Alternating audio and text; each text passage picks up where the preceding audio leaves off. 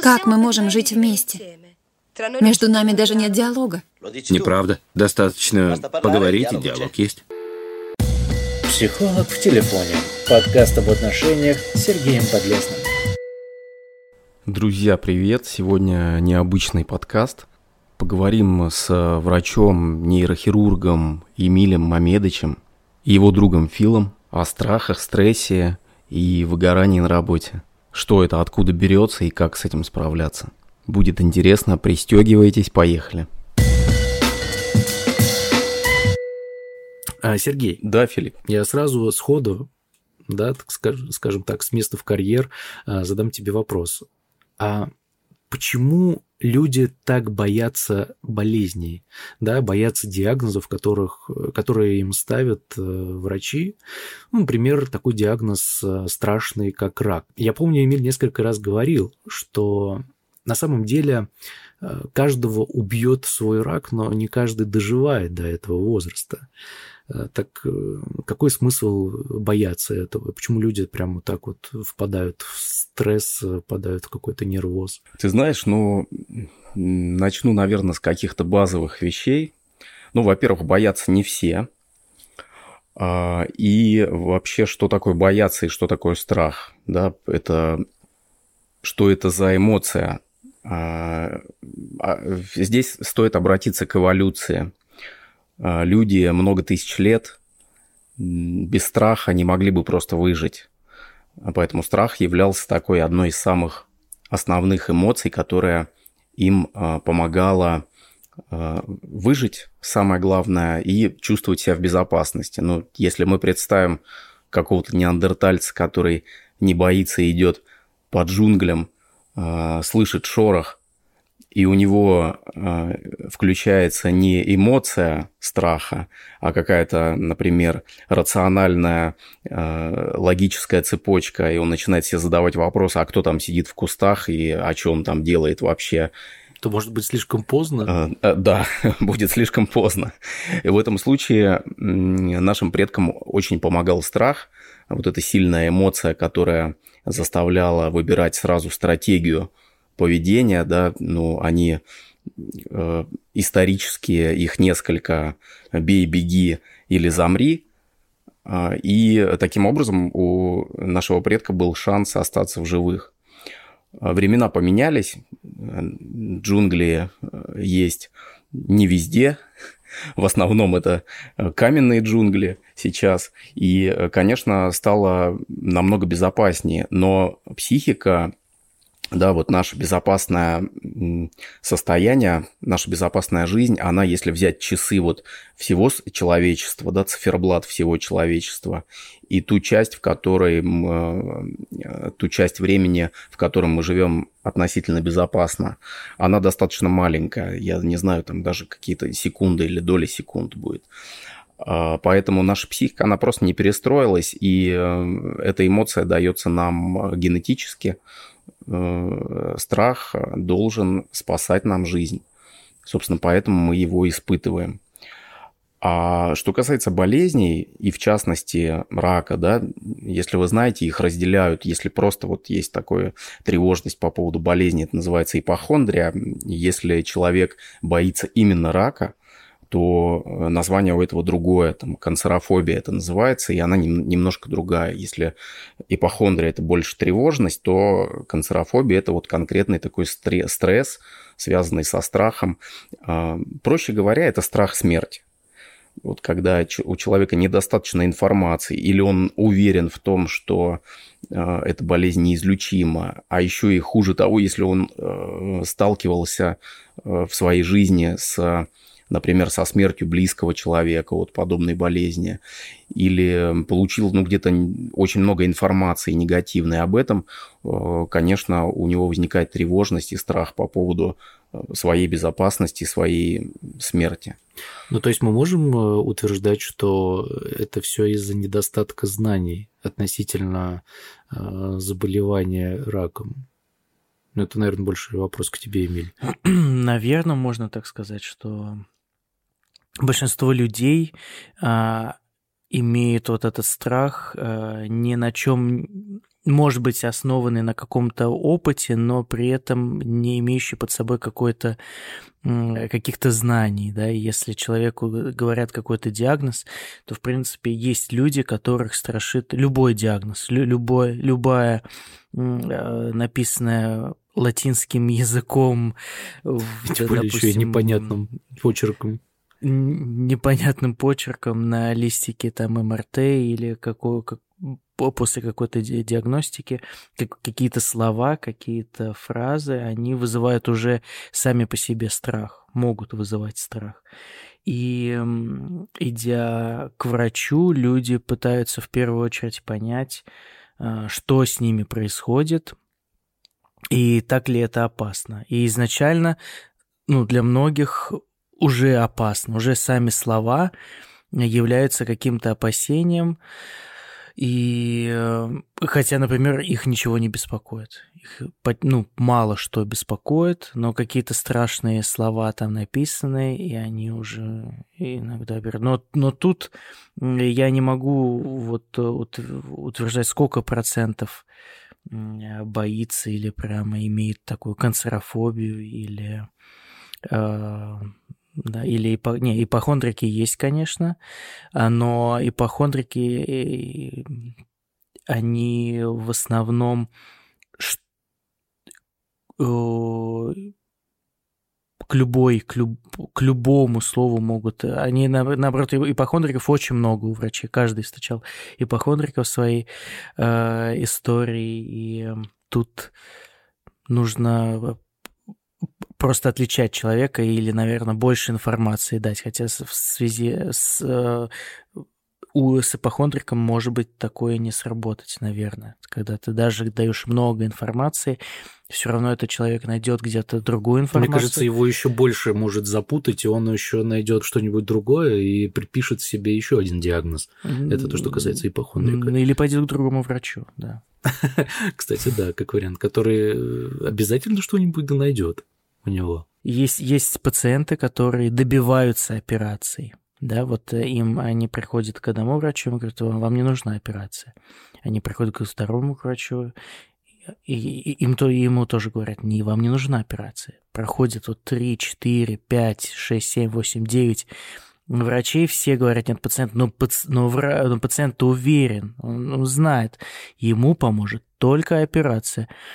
И вот приходит он к десятому врачу, и тут ему говорят, вам нужна операция. И он такой, о, ну наконец-то, вот, вот этот-то доктор, вот, вот он знает, он знает, вот те остальные, они были неправы. И потом он э, после этой операции получает кучу осложнений, но зато э, довольный говорит, вот, да, конечно, вот, ну, а все-таки операция была, да? Я же вам, я же вам говорил. Я же вам говорил, что мне нужна операция.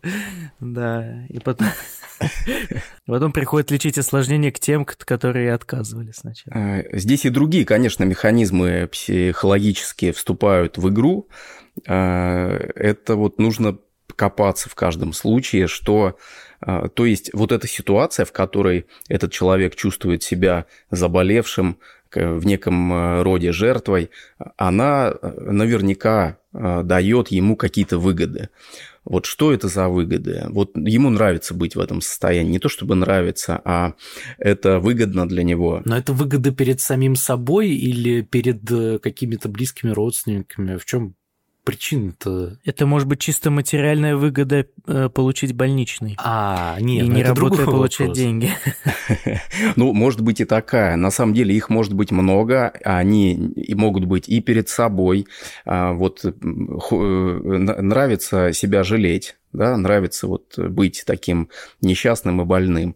А, нравится выгодно списывать на болезнь многие, например, свою неуспешность, например, то, что что-то не получилось, что-то не может или не хочет сделать. Это иногда бывает выгодно списать на то, что я болен. Какие вопросы ко мне, ребят? Я не несу ответственности ни за что. Вы видели мой диагноз? Мне он его написали на одиннадцатый раз. А как быть э, с теми, э, у кого действительно есть эм, а, какая-то канцерофобия или Или, да, ну, как, как, какая боля, боязнь болезни и как с ними обходиться или как им уменьшить вот этот страх? Э, есть э, в когнитивно-поведенческой терапии современной используются достаточно эффективные э, методики для работы с различными фобиями, аэрофобией и так далее. Ну вот, например, давайте я расскажу на примере, как если человек боится пауков, да, что делают в этом случае терапевты. Сначала этому человеку, ну, Простыми словами, э, это информирование. Э, сначала этому человеку показывают рисунок паука.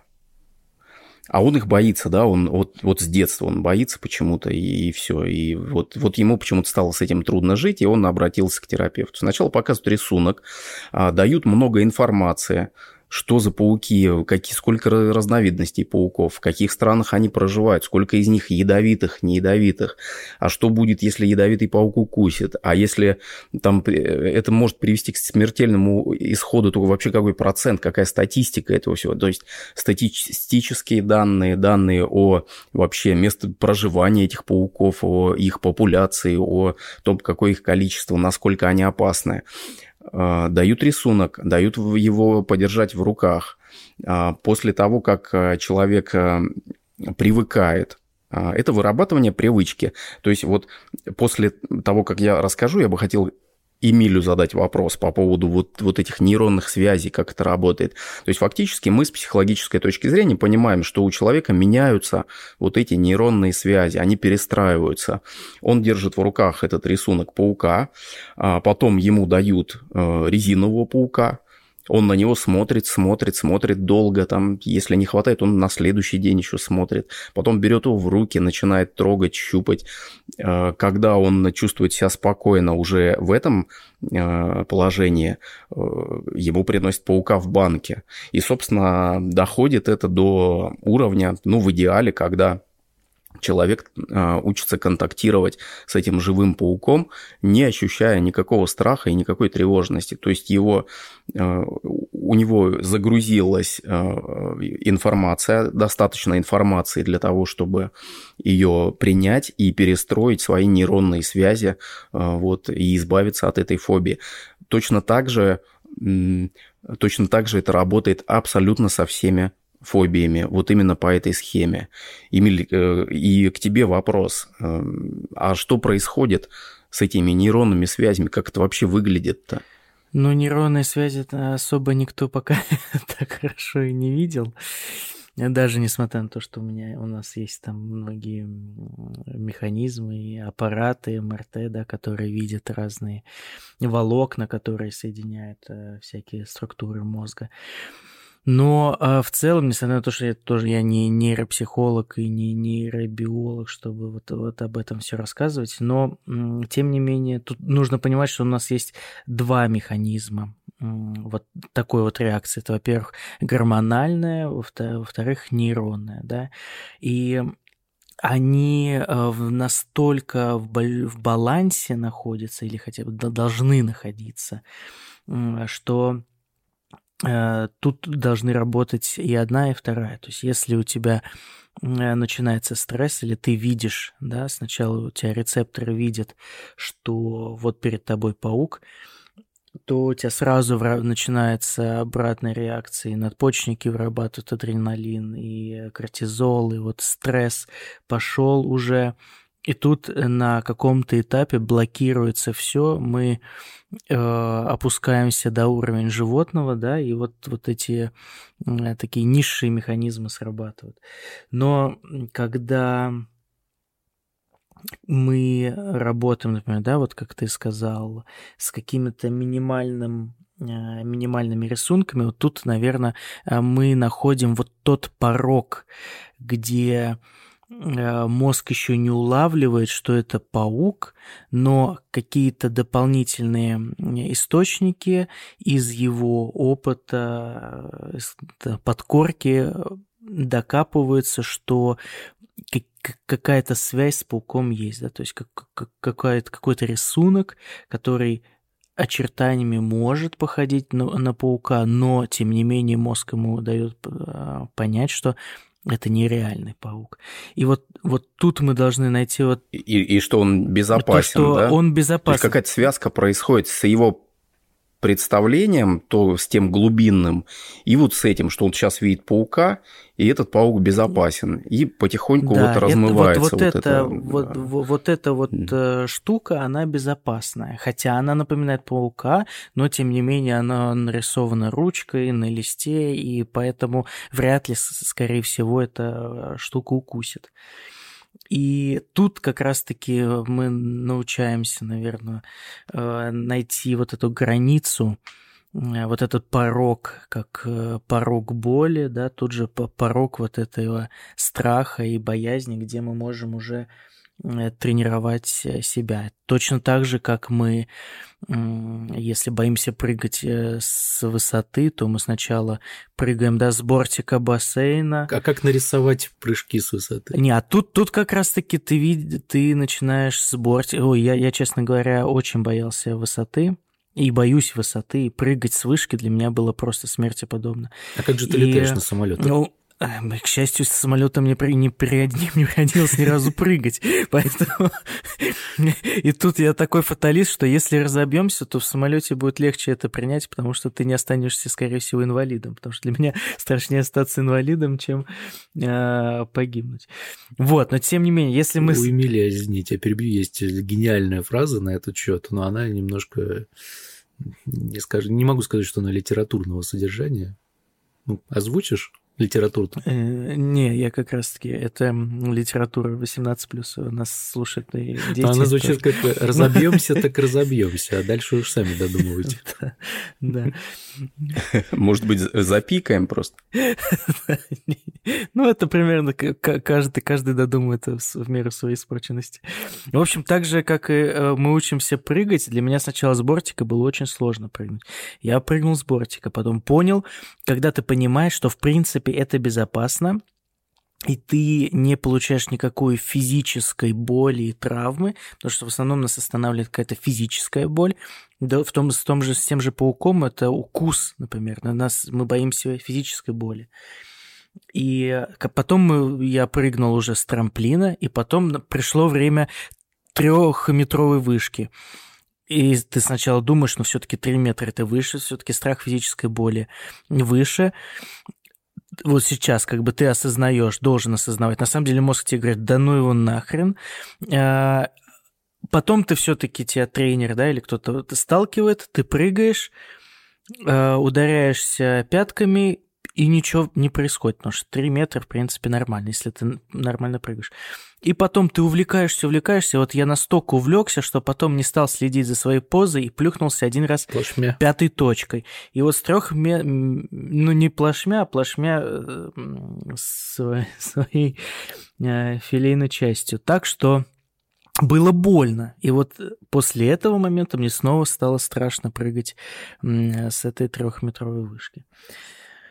И тут, как раз-таки такая же ситуация, когда ты сначала находишь этот порог и делаешь все это постоянно, э, постепенно. С тебя никто не требует э, прыгать сразу с 10 метров или там с 25-30 метров. Да, ну вот Эмиль здорово и очень ярко рассказал пример, как работает такая конструкция.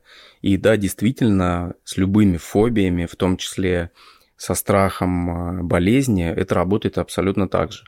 Но, как мы с вами говорили, не стоит это путать вот с тем пациентом, который а, приходит и приходит и выбивает себе этот диагноз. Это другая история совершенно. Это не про фобию, а это про выгоды скорее. Как э, быть с обратной ситуацией? Вот, например, у нас была пациентка, у которой была уже очевидно опухоль молочной железы. Это такие стадии, когда уже поражается кожа вокруг соска, и уже любой человек может э, поставить диагноз. И вот она попала к нам, несмотря на то, что в течение трех лет ее беспокоили вот, вот эти изменения на грудной, э, на, в грудной клетке, она попала к нам уже с метастазами в позвоночник, в связи с чем произошел перелом. И вот э, она все время как-то оправдывалась, когда ты говоришь, ну, а почему же вы не пришли ранее, да? И она находила множество причин, почему. Вот, а вот у меня муж, он более больной, ему нужен, мы за ним следили, или там что-то еще, что-то еще. И что происходит вот с психикой вот таких э, людей, и как на это может повлиять? Вы знаете, на самом деле происходит то же самое, происходит тот же страх, только реакция на этот страх, она совершенно разная. Помните, мы говорили о том, что вот эти древние э, реакции, которые остались у нас в нашей психике, э, бей, беги или замри. Да, вот если будет бей, беги, то этот человек э, начнет тревожиться и побежит в буквальном смысле по врачам. Э, у человека, который склонен к реакции в данной ситуации э, «замри», он э, постарается не замечать эту проблему. Вот я в домике, все, ничего не происходит. Ничего не происходит, и ля-ля-ля-ля-ля, я ничего не знаю. И доведет до... Вот как да, мы откладываем там поход к зубному до последнего, ну, многие из нас. До последнего зуба. Примерно то же самое при, примерно то же самое. То есть это тоже страх, просто вот реакция э, у этого пациента, она именно такая. И потом э, ты сказал, э, ты сказал очень важную вещь, которую ну, мы как психологи, как, как знаете, следователи и сыщики, да, находим в тексте или в речи клиента. Ты сказал, почему же вы не приехали раньше? вот это все тоже говорит о том, что у человека а, нету ответственности за собственную жизнь. То есть даже в этой ситуации она хочет переложить эту ответственность на кого угодно. На мужа, который более болен, чем она, на врачей, которые не приехали почему-то раньше, а, должны были приехать вообще или нет, непонятно. Вот до последнего не замечать, и раз уж, раз уж все заметили вокруг, то сказать, что ну, я не виноват, я-то ни при чем.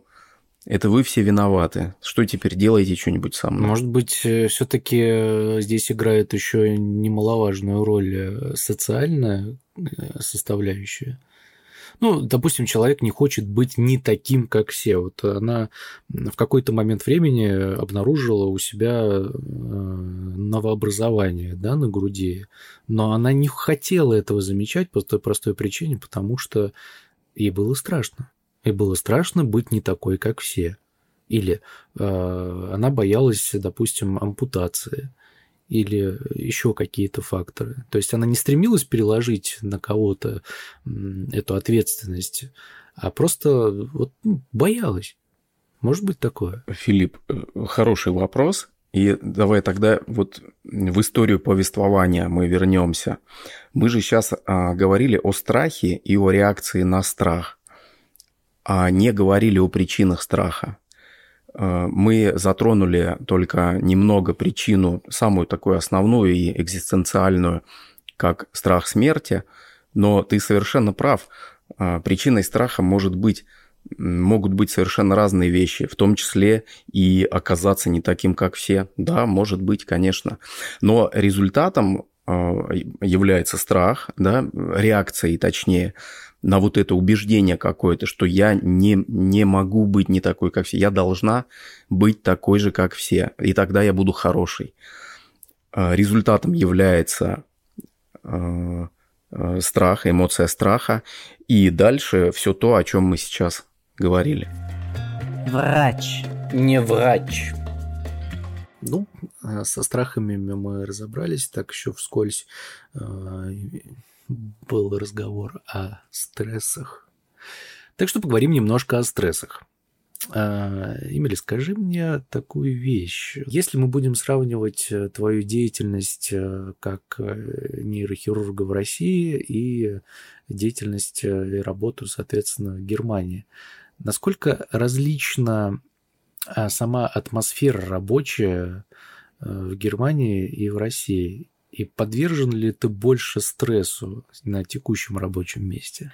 Ну, я, я плохой пример для обсуждения стресса, потому что я, я обычно очень стрессоустойчивый. Не знаю, как-то физиологически э, я немножко как буддист отношусь ко, ко всему, что происходит. Э, Это как? Ну, без лишних э, эмоций да, без излишних эмоций каких-то там. То есть э, мы можем считать, что тебе люди поклоняются? А что всем буддистам люди поклоняются? Я говорю не как Будда, а, а как буддист, как Насколько ты близок к просветлению? Мне кажется, он сейчас э, преисполнится во время подкаста. Поклоняется, нет. Ну, я надеюсь, что никто мне не поклоняется, потому что для этого я тоже плохой пример. Но, э, в общем, я стараюсь э, как-то быстро переключиться, если происходит какая-то негативная ситуация или там, там что-то, не знаю, из ряда выходящее. Тут, конечно, отличается э, уровень работы.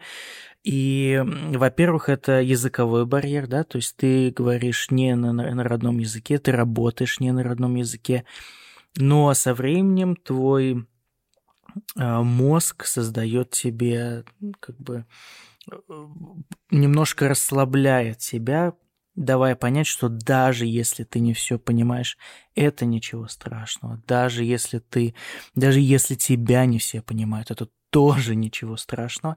И со временем ты как бы адаптируешься к этой обстановке. Думаю, все, кто работал на иностранном языке, они то же самое расскажут. Второе – интенсивность работы. Интенсивность работы тут немножко больше, потому что а, ты должен там, в определенную единицу времени делать больше, большее количество действий. При этом э, затрагивая, вот, вовлекая большую интеллектуальную нагрузку. А, в-третьих, то, что над тобой стоит, да, над тобой стоит не только один заведующий, а, а здесь над, тобой стоят твои там наставники, оберарсты, еще и шеф, и каждый из них может тебе что-то сказать, и тут тоже нужно иметь устойчивость. Вот. И поэтому, кстати, уровень э, мигрений и э, всяких э, психических нарушений у врачей в Германии, мне кажется, намного выше, чем у врачей в России. Ну и Хотя в России, конечно, вот то, то, что называется выгоранием, допустим, э, я, мне кажется, я не знаю, как точно, есть ли какой-то четкий термин по поводу выгорания, но я, допустим, был близок к этому в России. И в России э, от этого спасал всегда отпуск. отпуск. Как это проявлялось? Это проявляется в первую очередь раздражением, да, тебе уже тебе не, не хочется ничего делать, тебя раздражают даже какие-то э, какие-то мелочи, да, и вот в это время, когда ты понимаешь, что вот, вот все идет не так, как... На самом деле твой организм просто кричит тебе, пожалуйста, отдохни. Вот. И в это время начинается какое срывание. Один раз, один раз, я помню, за, за всю свою жизнь я на, на, накричал на коллегу.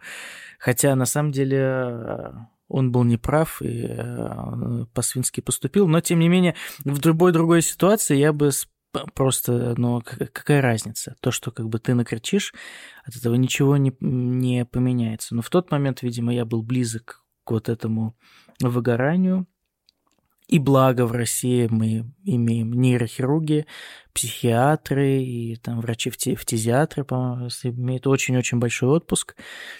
И поэтому отпуск всегда помогает. Ну, как бы на примере всегда помогает либо отпуск, либо смена вида деятельности какой-то. А, вот. О чем мы говорили вообще? Астры. Я бы хотел прокомментировать то, что сказал Эмиль. Я как вот этот сыщик из отряда психологов да, да. Э, заметил я несколько фраз, и, которые Сейчас должна быть направлена лампочка в твою сторону, такой свет пока, пока под наблюдением, а, Эмиль. Да. Под подпиской не выйдет. Пока слежка. А, Эмиль, ты, ты сказал, что у тебя есть стрессоустойчивость, и после Ну, этого ты сказал, что не- это зависит от твоего отношения. На самом деле эти вещи немного противоречат друг другу, и я объясню почему. Вот это вот а, стрессоустойчивость, если вы любую, любую вакансию там в HeadHunter или где-то э, да, откроете, везде будет это слово. Нужен стрессоустойчивость, чтобы там менеджер был стр- стрессоустойчивым. На самом деле, с точки зрения психологии, это не совсем верно. Ну, невозможно быть устойчивым э, к стрессу. Стресс – это реакция, да, ты не можешь, ты что, ну, будешь в себе держать, что ли, все это? Нет, а, на самом деле а, это не стрессоустойчивость, это именно отношение к тому, что может произойти. Ну, то есть вот стресс сам – это вообще эм, ожидание, это, возможно, это реакция на возможные изменения приятные, неприятные, неважно, там ожиданные или неожиданные, вот какие-то изменения и необходимость адаптации. И вот здесь, э, если человек готов к адаптации, он знает, что да, сейчас хорошо, но вот сейчас небо затянет и пойдет дождь, и может быть, да, солнце уйдет. И это нормально. Я тогда просто, что я буду делать в этом случае? Я сделаю то-то, то-то, там, пойду домой или найду зонтик или еще что-то. А, И он в этом случае э, готов к этому стрессу, чем тот человек, который э, надеется, что солнышко будет светить весь день. Вот эта готовность, стрессоустойчивость равно готовность к адаптации, э, к изменениям, к любым изменениям, которые могут произойти.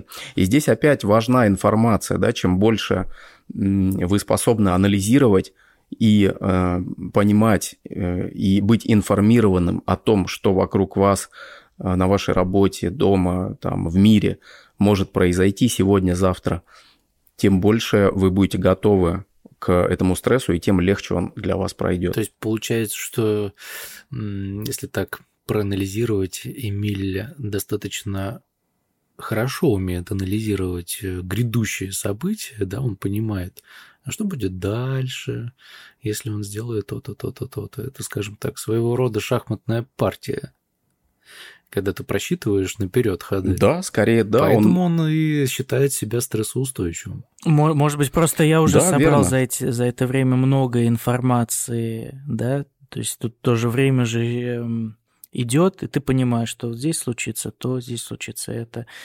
А, так, так, так. Так же, как и, допустим, молодой врач, не зная многого, он переживает, допустим, а вот, вот он зашил рану не так, а так, а что же произойдет?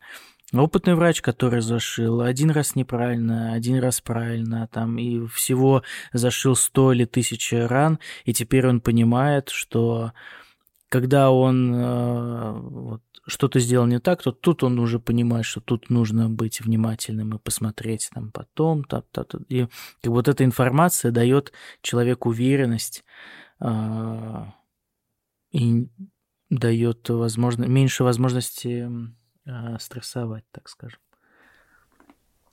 Ну, конечно. Вспомните эту, этот пример с пауком. Ну, примерно то же самое. То есть информацию, которую получает, э, ну, условно, пациент, да, или тот человек, который исп- испытывает фобию, она ему дает э, возможность, вот это количество этой информации, количество и качество информации дает ему возможность э, не испытывать этот страх, не испытывать, ну, тот же самый стресс. Ну, то есть механизмы похожи.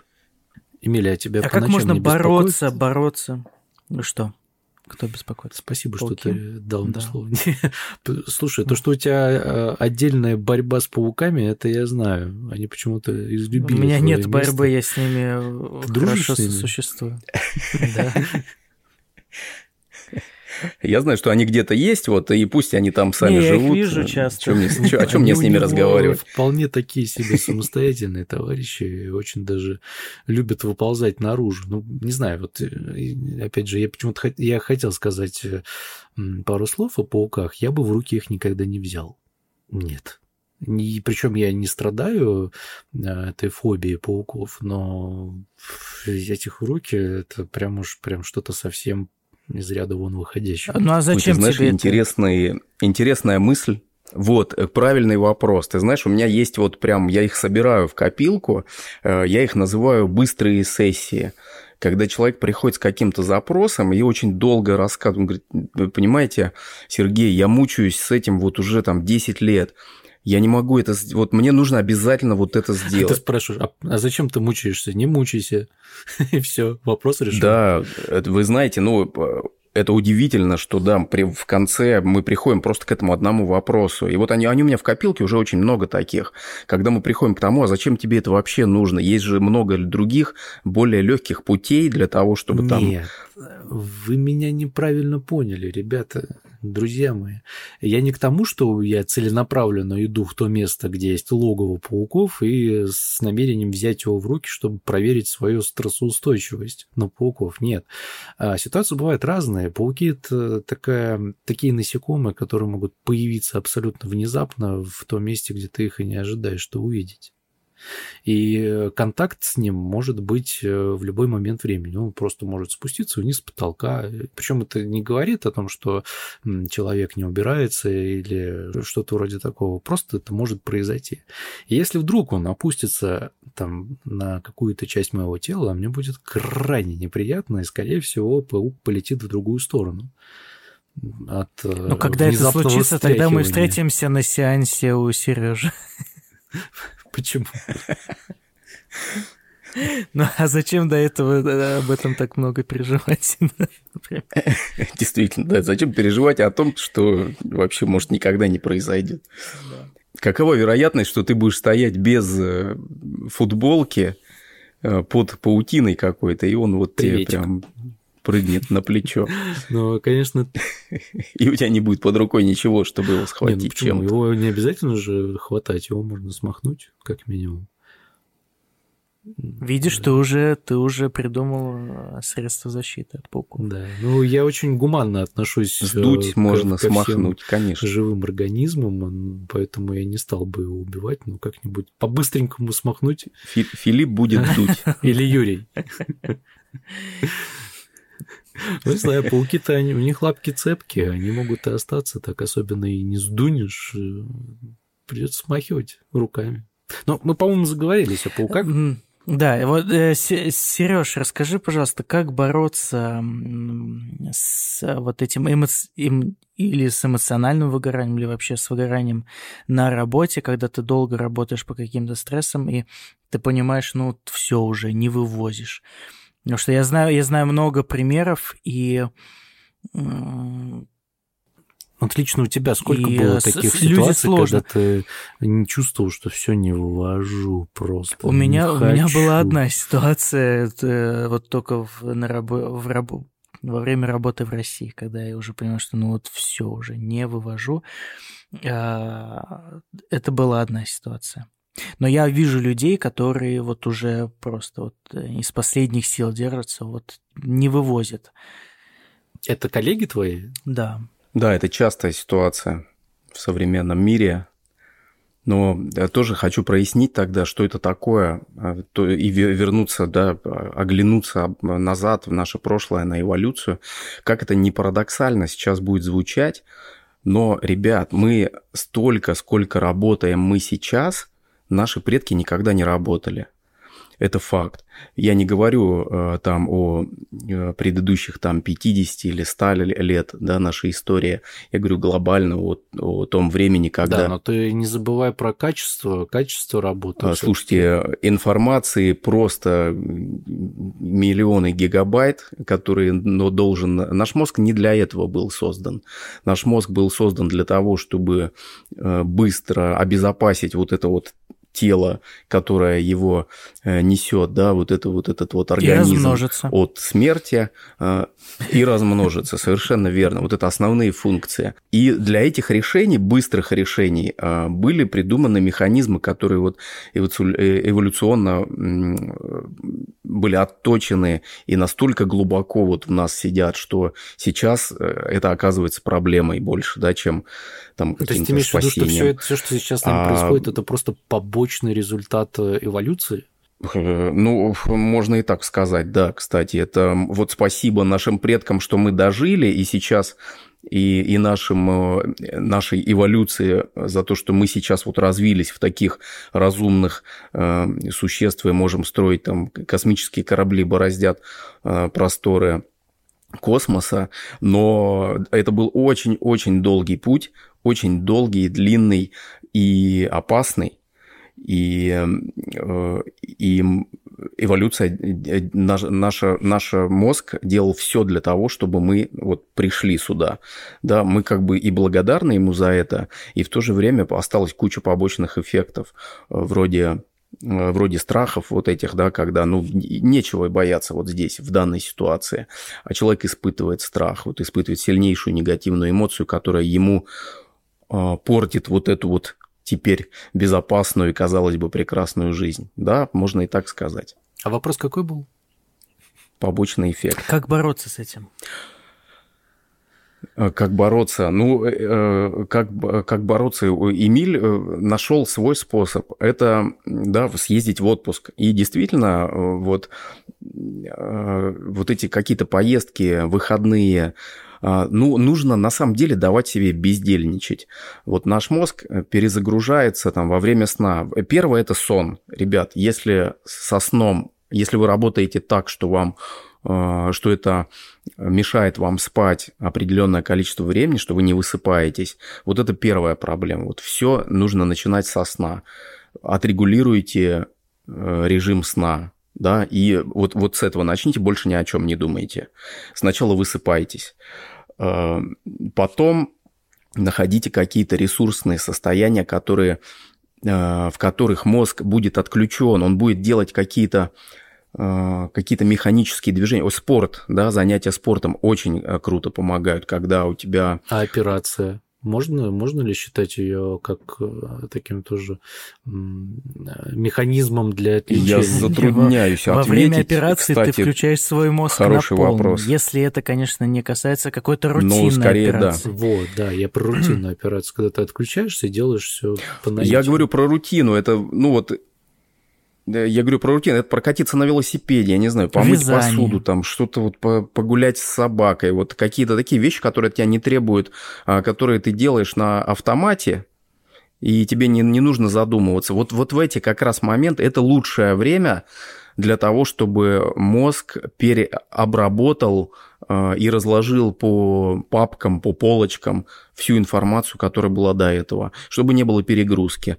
Вот лучше, э, значит, смешивать вот такую бурную мозговую деятельность с, с такими вот периодами безделья или, ну, такого как условно быть активного безделия. трудоголиком, который постоянно должны находиться вот в этом состоянии, в состоянии рабочего процесса, и для которых катастрофически просто даже подумать о том, что они будут бездельничать или ну, тратить время на казалось бы, на, на нерациональные совсем вещи. Они первые страдают от выгорания, а, мне на кажется. На самом деле, слушайте, труд, трудоголизм – это про тревожность вообще. Ну, во-первых, смотрите, если человек настолько увлечен, а такое бывает, а когда у него получилось так, вот сложилось, что э, бывает, но крайне редко, когда человек занимается действительно любимым делом, то есть любимое дело или хобби равно его работа, то если он счастлив вот в этом состоянии, а, то оно для него уже является ресурсным, и он там не выгорает. Если а, человек делает из себя трудоголика, это скорее про тревожность, это скорее всего про страхи, про какие-то выгоды опять, да, когда, да вы сейчас вспомните, я думаю, э, с некоторыми людьми разговариваешь, а он через каждые два слова говорит, да я работаю много, да просто много рада, мне еще работать, вот. Это для него какая-то реализация через вот это то, что посмотрите на меня, какой я хороший, я много работаю. А, Все это психологические а, проблемы, в первую очередь для него, конечно. То есть от, отсюда вот этот трудоголизм, который, ну, э, трудоголизм равно выгорание, когда он работает просто для того, чтобы быть хорошим или нет, получать какие-то выгоды это понятно, косвенные но от этого. вопрос заключался в другом, как с самим собой договориться что вот, допустим, мытье посуды, да, это рациональное действие, которое позволит мне отдохнуть от работы той же самой. Вот, ну, ты, ты никогда не сталкивался э, с таким состоянием? Вот ты как бы готов ничего не делать, но внутреннее я говорит тебе, чувак, come on, вставай, ты чего? Ты просиживаешь штаны. А, ну, хорошо помогают здесь, э, помогают планировщики различные. То есть ты себе позволяешь... Да, трудно себе позволить. Я понял твой вопрос, Филипп. Э, ты прав. Э, ты не можешь вот так, да, я не могу сейчас это все бросить, вот такая тревожность, как это я должен все контролировать. Но если ты заранее это спланируешь, что вот завтра я выделю себе час там тогда-то и час тогда-то или по полчаса. Вот для того, чтобы позаниматься чем-то чем таким. Вот я понимаю сейчас, что мне это необходимо для того, чтобы я работал еще больше эффективнее. Вот так вот с собой прям такой, ну, такой компромисс найти, то это будет проще. А, э, многим помогают э, различные вот таймеры, там, типа помодоро и так далее. Ну, мне, мне например, нет, я не, не смог его использовать. А, я больше интуитивно. Я знаю, что мне нужно какое-то время в день Э, потратить на работу, и какое-то... То есть у меня уже выработалось вот это. Э, то есть определенное количество часов, если я больше буду это делать, то ну, мне будет плохо. Я просто этого не делаю. Вот. А вот эти таймеры, ну, таймеры и планирование, вот хороший инструмент для э, компромисса с самим собой. Так что с выгоранием? А, с выгоранием что? Если это... А это необходимо, конечно. Ну, это, это то есть этот побочный эффект, он, э, от него очень трудно куда-то спрятаться или деться, потому что, как я уже говорил, работаем мы много, намного больше, чем наши предки. Э, если ты хочешь жить там комфортно, жить в хорошем месте, и так далее, ты, ну, просто, ты, ты должен просто много работать, но по-другому не бывает. Но если тебе э, дедушка не оставил какое-то наследство, которое ты можешь потихонечку э, тратить и наслаждаясь жизнью, э, и часто бывает так, вы сами, я думаю, знаете это прекрасно, что люди часто работают не на той работе, которая нравится. То есть работают ради того, как раз-таки, чтобы жить в комфорте это все вопрос компромиссов. А, это все вопрос компромиссов. Да? Хочу я жить в комфорте? Здорово. Тогда а, я буду работать а, там, где я смогу обеспечить себе этот комфорт. Вот что для меня сейчас важно, комфорт или это. Но я понимаю, что если я буду работать без отдыха, допустим, да, или не придумав какие-то инструменты, не создав для себя, чтобы мне черпать где-то энергию, а, то э, я просто выгорю и не смогу там работать, и не смогу жить в комфорте. Это должен быть такой диалог самого с собой. А что мне для этого нужно? Вот такая логическая цепочка. Мне нужно придумать, что мне, вот что я люблю делать. На лыжах люблю кататься, здорово. Значит, я должен обязательно там два раза в год куда-то ездить и кататься на лыжах. Что я люблю делать в течение дня? Там, на гитаре люблю поиграть. Окей, выделите себе на это время на, на прогулки, на там тот же велосипед. Ну, здесь у каждого свое. Какой-то активный вот такой э, механические, механическая деятельность активная, не требующая умственных э, затрат, это лучший способ э, избежать выгорания. Если оно, если эта работа, эта деятельность, она ну, необходима в жизни. Der Arzt. Kein Arzt. Допустим, есть два мнения врач должен либо жениться, да, или выйти замуж за врача такого же, что это хорошо, либо наоборот, он не должен этого делать и выбирать э, спутника или спутницу жизни из вообще другой сферы. Ты как человек, который занимается отношениями, как бы ты ответил на этот вопрос? Или решил эту загадку? Это очень интересно. Это очень интересно. Здесь однозначного ответа нет, а, но точно если люди работают в одной сфере, то у них больше общих а, тем, общих целей, и это будет а, тот клей, который эти отношения будет скреплять. Потому что больше понимания. Больше понимания, Но да. с другой стороны, допустим, если вы дежурите постоянно и мало видитесь, то, ну, для кого-то, например, это будет плюс, да, потому что реже видитесь, э, ярче встреча, а для кого-то может быть минусом это. В этом случае как раз понимание, оно сыграет в плюс. Ну, то есть, если бы например, врач часто дежурит, и он женат на домохозяйке или на э, девушке, у которой, которая меньше там уделяет времени такой удал... Э, работе, на которую нужно куда-то ездить, то конфликты будут с большей вероятностью, чем если жена этого врача, она понимает, что такое дежурство, и сама дежурит. Вот в этом плане да. Что касается точно не на враче, ну, я бы не, не делал здесь вот черное-белое, конечно, нет. Но по опыту могу сказать, что говорят, что вот противоположности, очень разные люди, они притягиваются. Э, на самом деле, поспорю. Вот если у людей нету ничего общего, э, разные взгляды, и они прям очень противоположные, это будет только, ну, интересно какой-то какой-то период времени, а все-таки неизбежно приведет к разногласиям и конфликтам. Поэтому здесь не важно, работает ли жена врачом так же, как муж или нет, а важно, понимает ли она его и есть ли у них э, общие э, взгляды на какие-то вещи, неважно, профессиональные или нет, или общие цели. Если у них общая цель создать семью и завести детей, или общая цель построить дом, например, то это будет важнее, чем их э, профессиональная принадлежность какая-то. Ну, интересно. Я думаю, что много еще больше интересных историй наши слушатели услышат на подкасте а, «Психолог в телефоне». Да? Не знаю, Сергей молчит. Да, друзья. Друзья, да, а, добро пожаловать на подкаст «Психолог в телефоне». И а, мы этот выпуск будем размещать на двух площадках. И на трех. Наши слушатели могут перейти по ссылкам, мои слушатели могут перейти по ссылке э, к ребятам, где тоже много интересного.